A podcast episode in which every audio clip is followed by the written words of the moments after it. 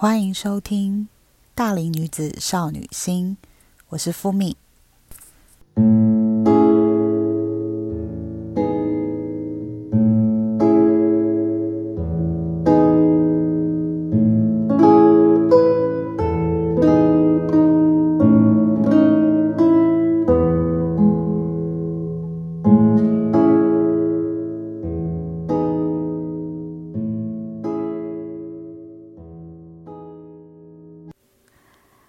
开心，这个节目的第一集终于克服重重的困难开播了。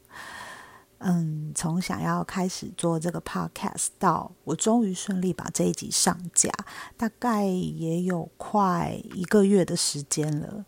那因为我自己本身是一个三 C 白痴，然后我又没有接触过任何就是有关影音媒体的操作，所以我在研究怎么录制节目，然后到把节目上架这个过程，我是真的花了蛮多的时间去研究。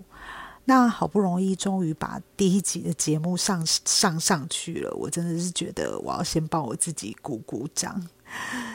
那其实像我这样在所谓自媒体界完全是一张白纸的人，嗯，为什么会想做 podcast 呢？那我自己有归纳出两个原因，是第一个是因为今年其实嗯。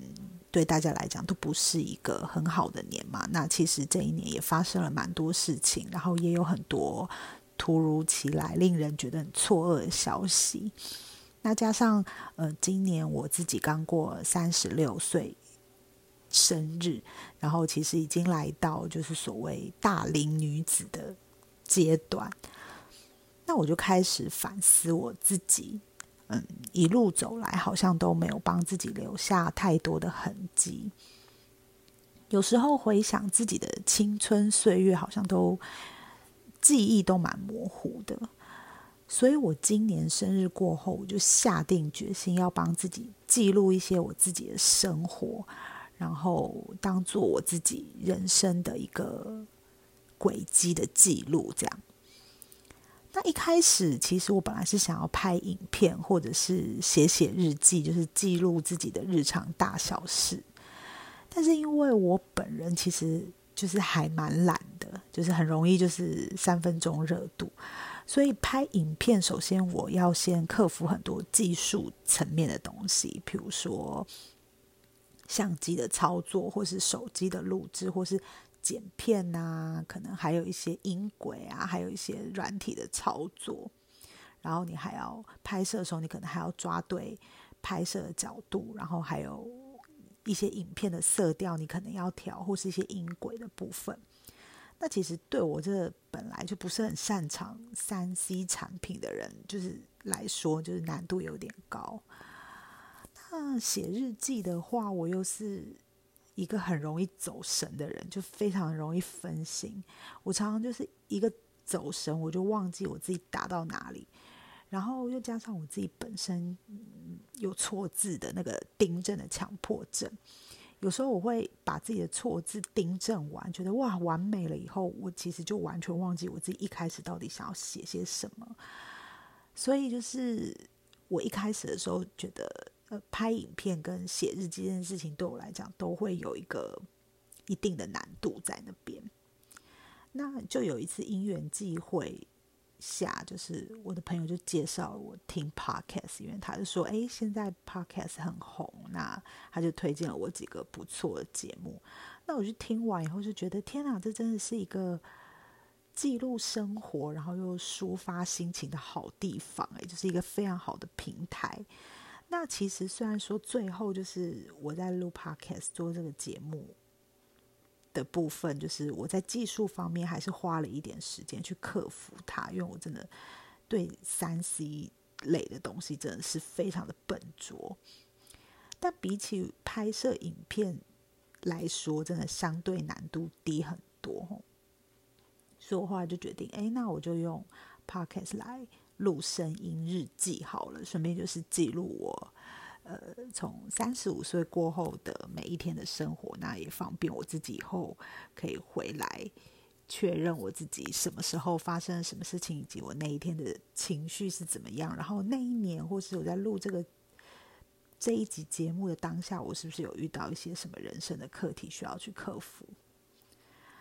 那第二点的话，是因为我自己本身很喜欢跟身边的朋友们聊天，我是一个非常喜欢聊天的人，就是很喜欢跟自己的好朋友一直聊天、聊天、聊天，聊不停这样子。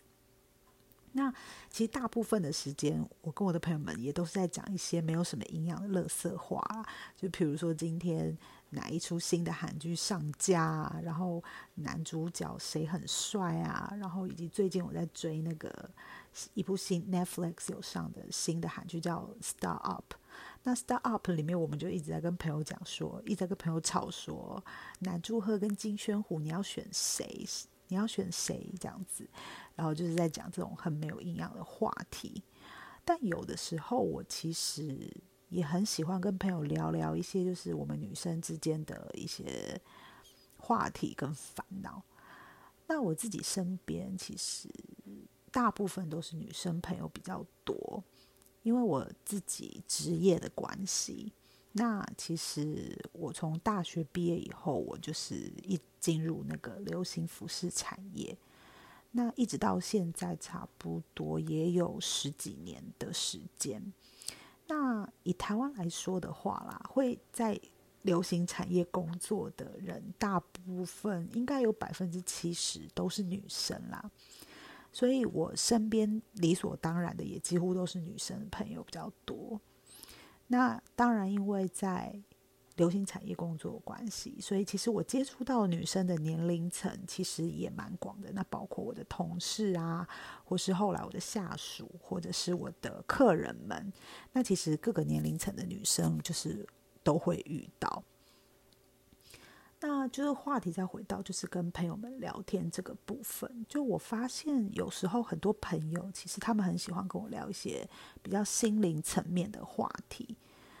有时候在跟他们聊天的过程当中，我会发现，其实大家都会面对人生各式各样的问题，而且各式各样奇奇怪怪都有。吼，你没有想过的，你都会觉得啊，怎么会遇到这种事情？或啊，你居然有这种烦恼，就都是。就是各式各样，就是大家都很喜欢跟我聊。那其实我不知道大家有没有觉得，就是有时候聊天其实是一个很疗愈的过程。就是虽然有的时候你可能聊完以后，比如说你跟朋友就是抱怨完，或者是你跟朋友讲你的烦恼，跟他讨论以后，你们可能其实并没有得到问题的答案。因为，嗯，可能有的时候你跟他聊工作，或者是你们聊，呃，另外一半，或者是聊家人，聊甚至讲其他朋友的坏话。那其实大部分的时候，你们并不一定会在最后得到答案。比如说，哦，我真的觉得我的上司对我很坏，他真的很不 OK，以及我的男友真的很要求，他根本就是个妈宝。关于这些事情，可能最后你并不会得到问题的答案，但是我觉得在借由你跟你的朋友们之间聊天的这个过程，你其实可能会得到继续面对问题的勇气，这对我来讲是还蛮重要的。那其实我印象很深刻，就是有一次，呃，有一个朋友他跟我聊天，那他在聊天过程当。过程当中，他就跟我分享他是如何从一个充满热情的态度的情绪去选择自己喜欢的工作，到后来，因为他在呃工作上面有很多的挫折，导致这个他对这份工作失去了信心，以及失去了热忱，到后来就是有点职业倦怠这样子。那在这个聊天的过程当中，其实我。我也不见得有讲什么很有意义的话，或是很有建设性的话，就大部分也都是呃听他说，然后附和他，然后呃适时的安慰一下他，然后跟他讲说啊，你不要觉得只有你是这样想，因为可能我也有面对这样的问题，我可能也会有跟你一样的心境，可能也会有跟你一样的情绪，所以其实你不是只有你。遇到这样的事情，或是不是只有你这样觉得？其实我也会。那在这个话题结束的时候，就是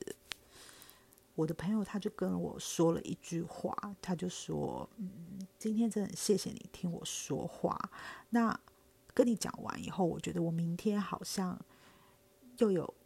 加油上班的勇气了。”这样子。那其实他跟我讲这句话那个当下，我还蛮感动的，因为我就会觉得能够借由就是跟大家或是跟我朋友聊天的这个过程，能够让大家。舒缓他的情绪，或是能够让大家疏解他的压力，甚至可以从这个过程当中得到继续面对明天的勇气或力量。那对我来说，这是我